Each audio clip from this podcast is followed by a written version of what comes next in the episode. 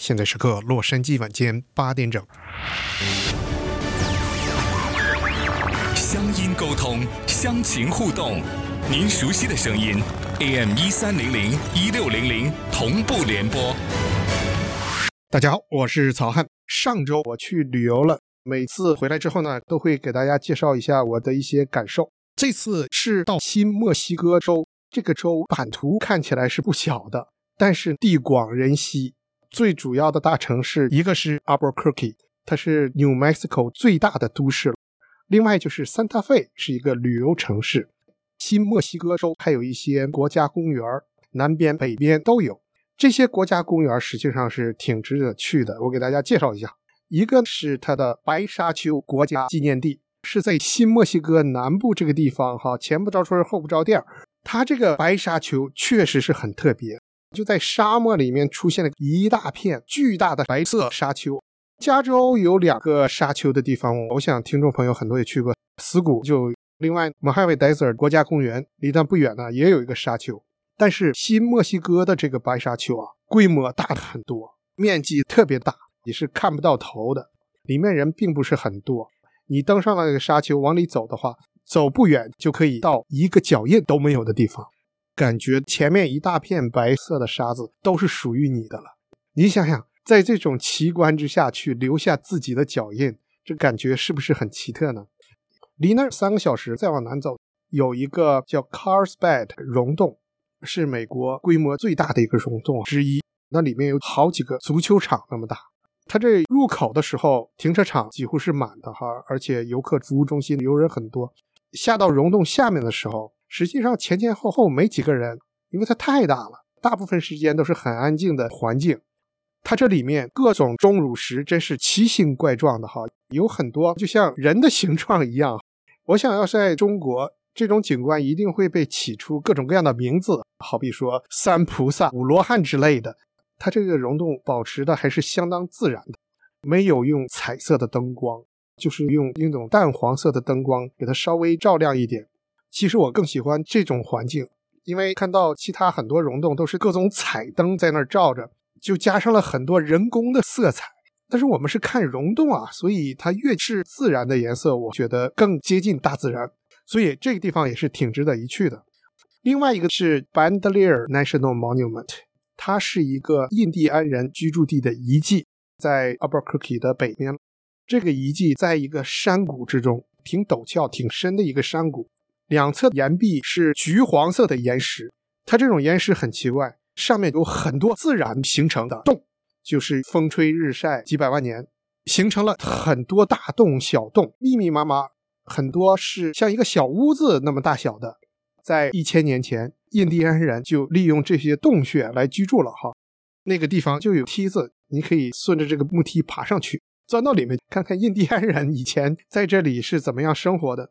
印第安人也在这个山脚下靠着岩壁建了一些土屋，在岩壁上可以看到他们为了打土屋凿出的大房梁的洞，也可以看到地上用土砖砌的墙，岩壁上还有他们画的一些壁画这些遗迹。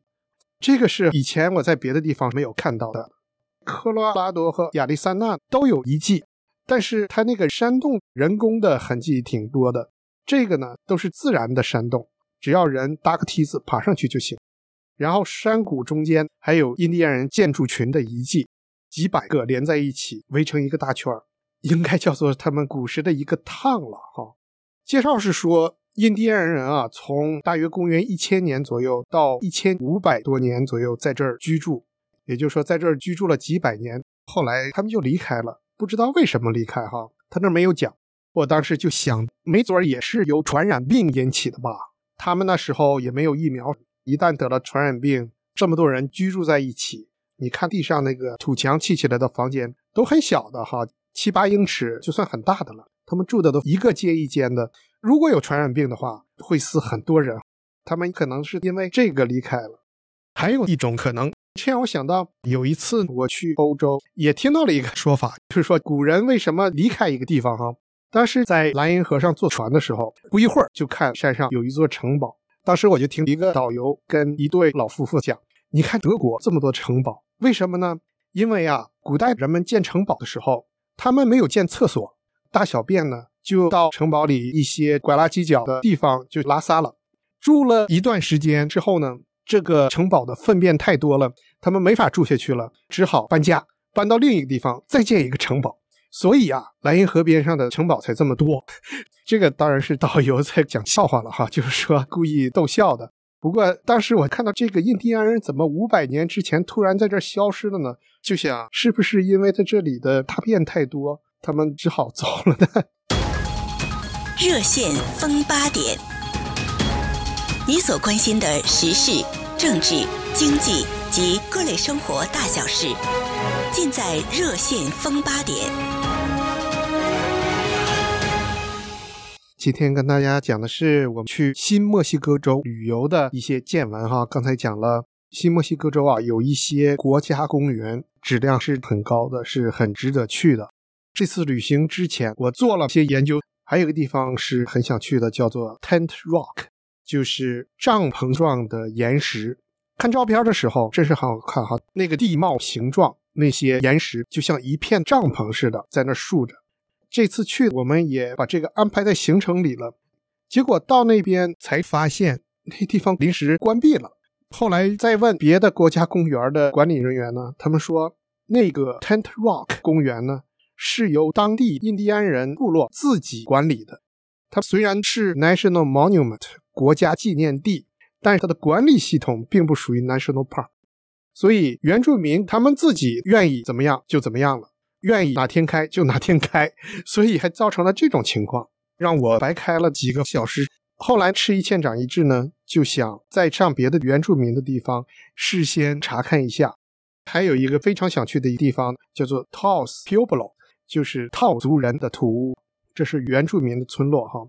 事先在网上查看的时候呢，它这个原住民的土房子是非常有特色的，并且很多一排都在那儿。它这里面还会有原住民进行的表演，比如说舞蹈、编织这些表演。在网上查呢，它周一、周二、周三不开，那我们就选了周四去。结果周四开车两个小时到了地方呢，也是没进去，那个地方也关闭了。他们那儿的人说，因为他们屯里有个人去世了，按照他们的习俗，如果有个人去世，那就不开放旅游了。这个让我当时就有点恼火哈，就是说。至少你在网上也应该发个通知吧，啊，因为我已经查过了，他周四应该是开的，我就赶来了。他突然有一个人死了，那就不开了。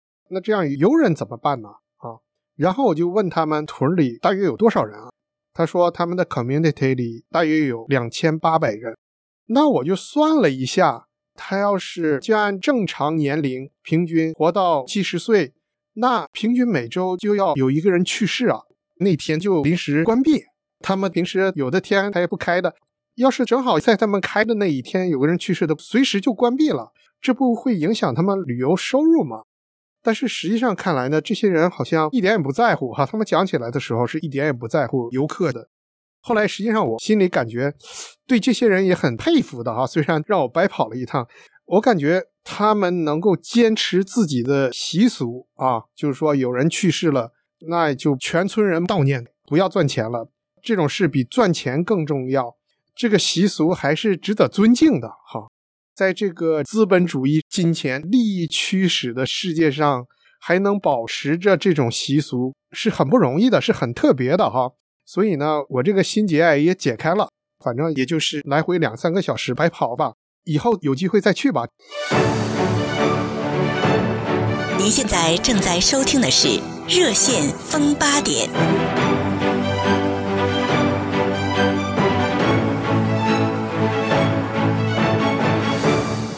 新墨西哥州 Albuquerque 是它最大的都市，是一个交通枢纽。但是它最有意思的城市呢是 Santa Fe。这个地方除了也是交通要道，它的艺术氛围是非常强的。它那有非常多的画廊。加州 Carmel by the Sea 那边 Ocean Street 那条街有很多画廊吗？我觉得 Santa Fe 的画廊数量是那边的四五倍都不止。它那条街虽然很细很小。但画廊一个接一个，哈，不像加州的这个地方，现在里面很多都是餐馆了，商业化非常严重。三大费真是有很多艺术家在那儿，给人的感觉气氛就是特别好。他们画的呢，很多也都是美国西部地区的一些风土人情，有一些是印第安人的文化，更多的呢还是以大自然作为背景，然后加一些人文的色彩，也有一些现代派，从一家到另一家展现的都是不同的时期、不同的风格、不同的创意作品，各种各样都有。你感觉他们在那个氛围之下，周围有一些山峦，风景都是非常好的那种白桦树，山上特别多。这些画廊很多画就以白桦树作为主题啊，那地方艺术氛围真是很浓哈。即使是下雨，他们家家画廊都是开着的。即使晚上到他关门时间了，你进去的时候，他们还是啊，你愿意待多长时间待多长时间，非常热情。我在那儿还碰到了一个从我们 South Pasadena 过去的画家，大约是四十多岁，见到我们就像见到乡亲一样。他说他去过很多地方，加州上上下下，美国东西部都待过，最后就定在了三塔费这个地方。他是专门画那种白桦树，画的确实不错。当时在他一个小小的画廊看他的画，就待了半个多小时。他给我们也认真的介绍了一幅画是怎么样一层一层，要花上四五个月时间，有的时候画到一半就画不下去了，然后要等两三周再画，中间再画别的哈。他同时在画四五幅。我们后来也是买了一幅，看起来画廊现在生意不是很好，有的画家没有钱来雇人看他的画廊，就画家就亲自直接在给你做介绍。这我们在 Taos 那个地方也看到两个画家在那儿看着很多人的作品集中在一起的一个商店，我觉得他们也是为了省钱吧。这个商店里面雇员就是两个画家在那儿，我估计他们是轮流来的。他们这些画家在用那个副卡机的时候。都很生疏，不知道怎么用哈，就给人感觉他们的生意并不是太好。但是他们的热情都是一直在这儿的。三大费这个地方还有一个很好的历史博物馆，它虽然不是很大吧，因为整个新墨西哥州的历史，即使是在美国历史来看呢，也是非常 简单的。基本上就是最开始是原住民，然后西班牙人来了，开始殖民统治，后来墨西哥独立。然后美国人来了，吞并了这个地方，基本上就是这么一段历史。但是他的博物馆里面收藏还是挺多的，他把整个这个历史呢都给你介绍的非常详细，还有很多各个时代留下的遗物。在这里面遇到了一位白人老先生，是服务员，他见到我他就讲中文，特别奇怪，我当时还一愣哈。他说他学了七年的中文，然后到台湾住了两年。又到大陆住了两年，最后回到三塔费这个地方。后来我看到他在这个博物馆里走来走去，只要看到亚裔人面孔的话，他要去试着讲，要给别人练练他的中文。可能是他在台湾和大陆那边经历，让他感觉很好吧。他见到你就是非常热情的样子，然后他就介绍这个博物馆的情况。三塔费这个地方旁边还有个不错的滑雪场，开车半个多小时就可以到山上去滑雪。您现在正在收听的是《热线风八点》。